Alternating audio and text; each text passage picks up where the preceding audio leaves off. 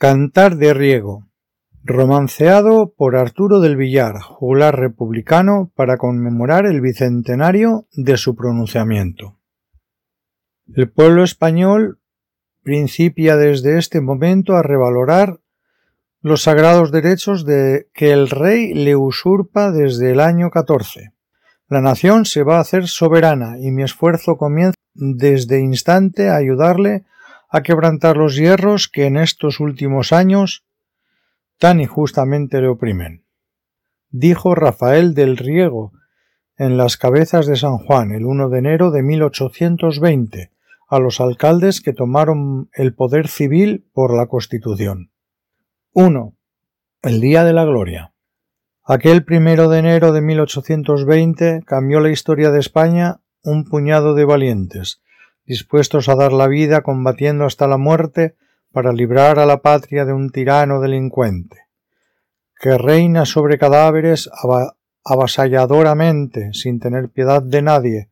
Todo el mundo lo aborrece, tanto en casas y palacios como en chozas y cuarteles. Bestia con figura humana, tan solo su vista ofende. Los militares patriotas que quisieron desposeerle perdieron la vida en vano por su crueldad insolente. Porlier y otros veinticuatro de la historia favorece ahorcados en A Coruña, valerosos como siempre. Fusilados Gorriz, Lazi, Joaquín Vidal y otros trece. Muchos más de menor rango, todos con la misma suerte, que al monarca le incrimina y a los bravos ennoblece. Sólo existe una condena para aquel que se le enfrente, pero no le asusta a Riego ni sus soldados la temen, porque rescatar a España les anima y son conscientes de cumplir una misión que hasta a la historia conmueve, sabiendo como lo saben que el tirano es inclemente. Si fracasan les espera sufrir la sentencia aleve, aunque a su resolución ningún temor la detiene, por muy atroz que el castigo penal capital conlleve. Desdeñan las advertencias, les parecen pequeñeces ante el reconocimiento que su aventura merece. Si fallasen, marcharán contentos ante el piquete, porque morir por la patria sirve de gloria a los héroes. 2. El pronunciamiento. Las cabezas de San Juan con el honor se corona de haber reunido en su plaza la elevantonada tropa que iba llena de entusiasmo para alcanzar la victoria, dando libertad a España en su misión más venturosa. En el batallón de Asturias el que merece la gloria de comenzar la proeza que asomará a toda Europa, tras la bandera brillante que avanza como una ola llevando al liberalismo de noticia bienhechora. Va primero a tomar a Arcos, que resulta fácil cosa. Bornos lo recibe en triunfo, Jerez igual se comporta, y en el puerto en San Fernando las poblaciones dichosas de recibir a los bravos rompedores de la soga, que el rey puso en su garganta con tiranía afrentosa un teniente coronel para inflamar a la tropa. Compone un canto guerrero que enseguida se le adopta para marchar virilmente camino de la victoria. Evaristo San Miguel es el que escribe esta obra que como el himno de Riego se quedará en la memoria de los siglos para siempre por su letra jubilosa, resaltando la figura del que nació en buena hora con el fin de emancipar a España de su deshonra llama a los hijos del Cid a luchar y los exhorta de modo que en todo instante se portan como patriotas frente al común enemigo con su actitud redentora, gesta que rematará su valiente trayectoria. Para avanzar más deprisa riego con acierto forma la heroica columna móvil, con la que luego controla pueblos en triunfal paseo, terminando al fin en Córdoba y aunque va enfermo y cansado, la moral le reconforta.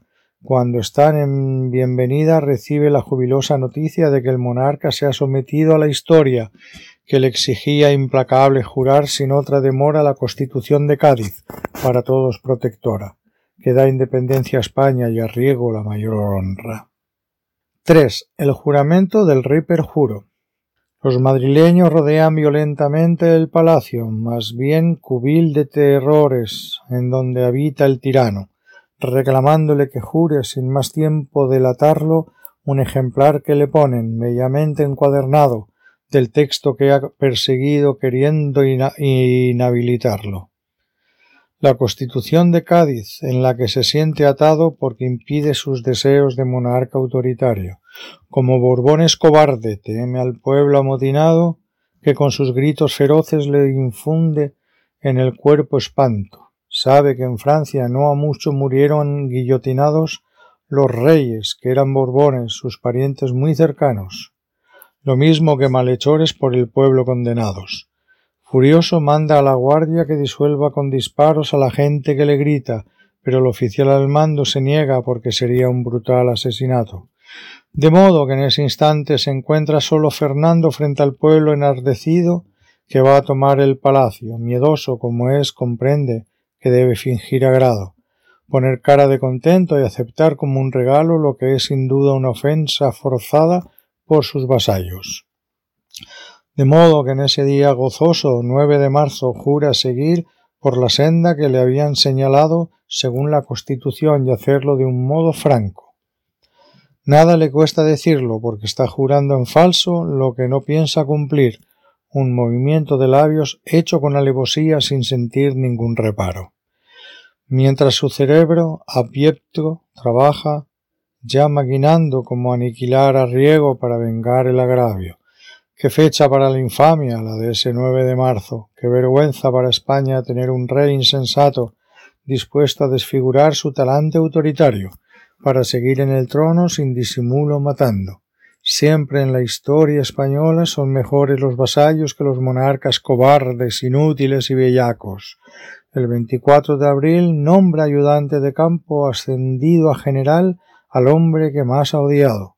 Riego por ser liberal, animoso y temerario, todo lo contrario que él, un miserable gusano. El héroe popular. España se pone en pie de paz como un paraíso. ¡Viva Riego! Está en el aire y en las paredes escrito, puesto que con él avanza triunfante el liberalismo frente a la opresión del rey que solo piensa en sí mismo, mientras el pueblo soporta sus criminales caprichos. Las madres gallardas gritan esta consigna a sus hijos para que se movilicen sin temer ningún peligro. Deja el arado de prisa porque te llama el destino para vengar los agravios que Fernando ha cometido. Yendo con Riego y su tropa le daréis su merecido, que quien no sabe ser rey no debe usar ese título. Vete con Riego adelante, no sabes cuánto te envidio. Si yo no fuera mujer me marcharía contigo pero tengo que quedarme porque mujer he nacido, por más que todas mis fuerzas vayan con el progresismo. No te preocupes por nada que yo ocuparé tu sitio para arar toda la tierra como lo hacías tú mismo, mientras que nos liberáis del Borbón aborrecido. Vete con riego orgulloso e imita su patriotismo, que es un militar heroico del valor reconocido, y os llevará a la victoria contra el tirano maldito. Vete a la guerra, valiente, Lucha contra el depotismo. Corre a liberar a España de su mayor asesino. Viva la Constitución y muera el rey fementido. Los jóvenes con el puño levantando como aviso gritan por la libertad, sellando su compromiso con las víctimas causadas en seis años de delitos por el déspota implacable que mata a viejos y niños sin respetar a mujeres y no tiene ni un amigo sólo obedientes lacayos que le ponen con sigilo todas las cosas a punto con perfecto servilismo. Pero algunos españoles no quieren seguir sumisos, dominados por el miedo que impone el tirano indigno. Señor de vidas y haciendas sin cesar enfurecido que mata porque no quiere tener vivo un enemigo. Lo sienten los militares como el mayor forajido, pues por un lado les manda disolver a tiro limpio las reuniones populares de carácter clandestino, mientras por otro violento condena cualquier indicio de rebelión o protesta con un juicio sumarísimo que acaba ante el pelotón como lo tiene prescrito. Sólo la Iglesia católica le concede sus auxilios, porque obtiene de su parte los mayores beneficios, mutuamente se protegen negocio tan lucrativo. Por eso el pueblo rechaza las voces de los obispos. 5. Apoteosis en Madrid. Llega por fin a Madrid el día 30 de agosto, como tantos en su vida destinado a ser histórico, pero lo reciben con palmas como líder venturoso los vecinos de la corte llenos de fervor patriótico. Por donde pasa lo aplauden. Es el héroe victorioso, vencedor del rey canalla, conocido por su apodo bien puesto de narizotas, que le dan aspecto histriónico. Aunque todo en su figura le hace parecer monstruoso, el general Riego, en cambio, de natural hermoso, de correcta educación, sin tacha y ningún desdoro. Modelo de ciudadanos y para España un adorno. Le ofrecen un homenaje en la Fontana de Oro y después va al teatro donde el público vitriólico canta a trágala atrevido, su insumiso desahogo de llamar perro al tirano sin recato metafórico, para acabar con el himno de Riego todos a coro causando los liberales un implacable alboroto, que los servilones reales achacan a riego pronto. Con ese falso motivo taimadamente engañoso lo confinan en Asturias, lo que no es ningún oprobio, porque allí están sus raíces y allí se siente pletórico. Pero el llegar de deportado le causa un supremo agobio, aunque le dan sus paisanos un agasajo sonoro, firma una vindicación de argumento poderoso defendiendo su buen nombre con razonamientos lógicos, pues combatió por la patria llevado de un pudoroso sentimiento literario. Como fue siempre notorio, su alegato surte efecto y el rey le nombra en otoño comandante de Aragón, un nuevo cambio teórico que en realidad nada altera su mal carácter despótico. Así que el 8 de enero, con arreglo al protocolo, se instala en Capitanía de Zaragoza con gozo, y en una proclama expone sus deseos fervorosos de ser, como liberal, un buen amigo de todos, y el pueblo le aplaude lleno de arrobamiento patriótico. 6. Otra vez la traición.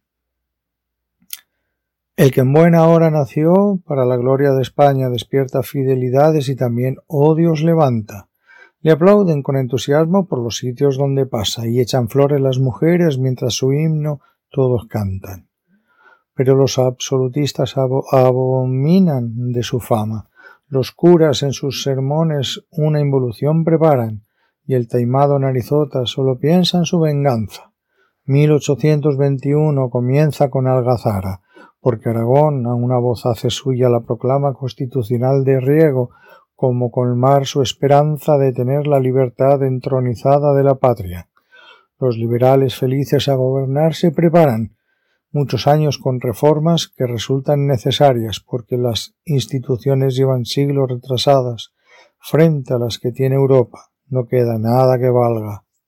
No pudo ser otra vez. Los absolutistas traman contra Riego una conjura que el mismo rey acapara y el 29 de agosto lo destituyen sin causa, para confinarlo en Lleida bajo la denuncia falsa de conspirar contra el trono, que no puede ser probada.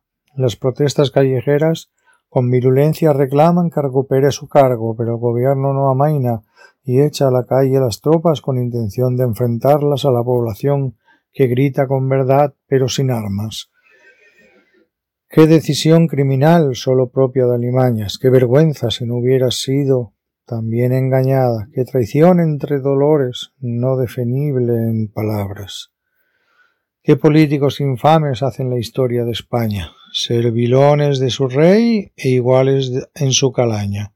Si Riego hubiera sentido en esta misma jornada, después de tantos trabajos, ansia revolucionaria, puede tomar el poder y destronar al monarca, pero la constitución de Cádiz que veneraba le compete a permitir que el rey lo borboneara. Séptimo. Diputado y presidente. En ese tiempo apartado de los mandos aprovecha para casarse a distancia, pues él continúa en Lleida y ella en Cangas de Tineo, y eso es lo que les espera. Pasar tiempos separados en el poco que les resta, para que su historia acabe de la más atroz manera por de pronto cierra el año trayéndoles buena nueva, pues el 5 de diciembre los asturianos aceptan que Riego vaya al Congreso representando a su tierra. Los diputados unánimes le ofrecen la presidencia, por saber que sus acciones siempre les, las rige la ética. Todo parece marchar con la mejor apariencia, pero el traidor Narizotas una aventura planea con su guardia personal a la que él mismo subleva.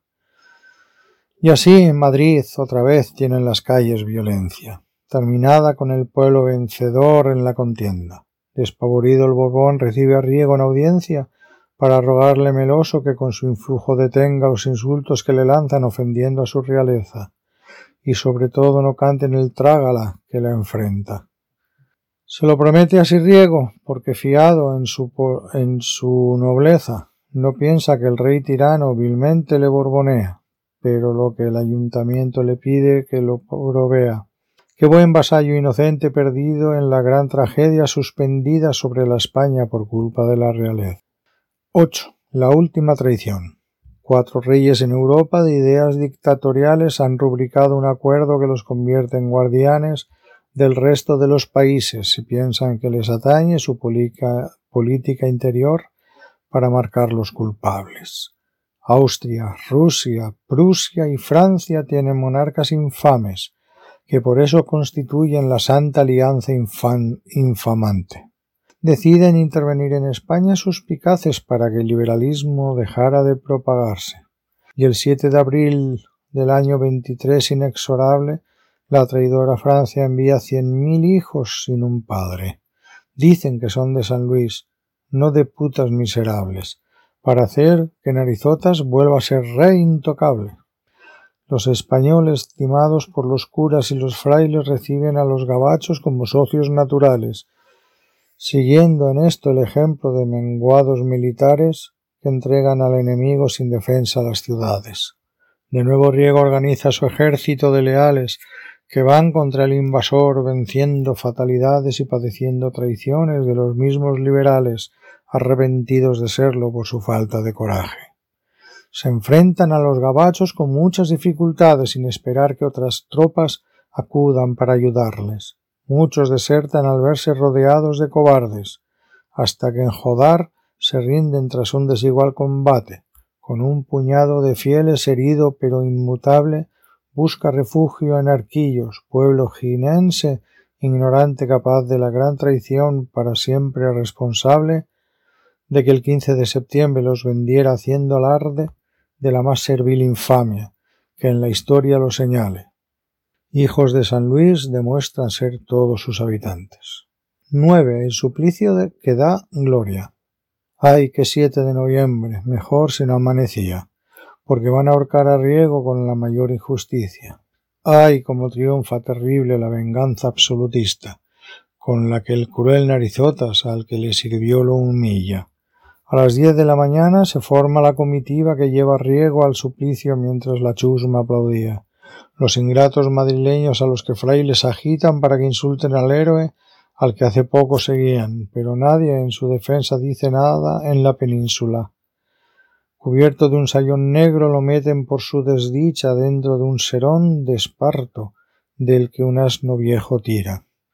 Preside un gran crucifijo y abre la caballería con muchos frailes a pie vigilando su agonía. Qué espectáculo grotesco para insultar a su vista, pero el pueblo de Madrid al verlos se regocija. Qué traidores a su casta, canallas oportunistas. Los llaman gatos y son solo ratas corroídas. Ay, plaza de la cebada, para siempre estás maldita, porque tienes el caldazo que a riesgo quito la vida, colocando para siempre sobre tus piedras podridas. Esa escena no se borra, queda en la historia mezquina de la más siniestra España sujeta a la tiranía del peor de los Borbones que sólo vergüenza inspira. Pobre España, triste España, tantos siglos sometida bajo el poder ominoso de esa impuesta dinastía que ha jalonado su historia de terror y anomalías, con un pueblo tolerante de todas sus injusticias. ¿Por qué el martirio de Riego no removió su energía, sino toleró su muerte sumisamente tranquila? ¿Qué nación quiere sufrir cadenas que la esclavizan mientras tragamos el trágala los vasallos cada día? ¿Volverá la libertad con tres colores vestida sin conocer las respuestas el cantar? Aquí termina.